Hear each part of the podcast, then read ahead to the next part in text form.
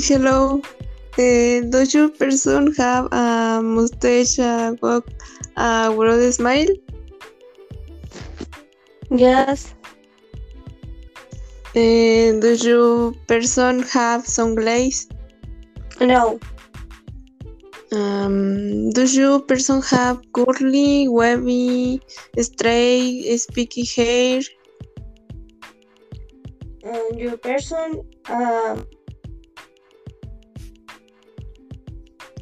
Um, does your person have no hair? yes. Mm, does your person have his hair mouth how open, his hair eyes closed? Your person um, is Uh, does your person have thick lips? yes. Um, is your person bearded? No. Um, is your person happy? Yes. Uh, is your person a guy or a g- um, woman?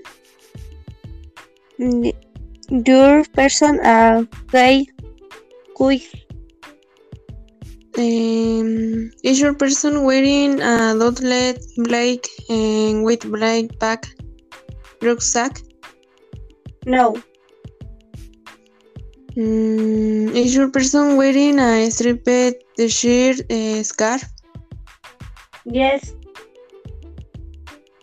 Um, is your person wearing an hay patch a ribbon on her hair? No.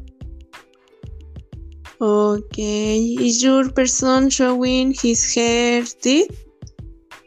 Sí, sí, yes, yes. Oh, thank you.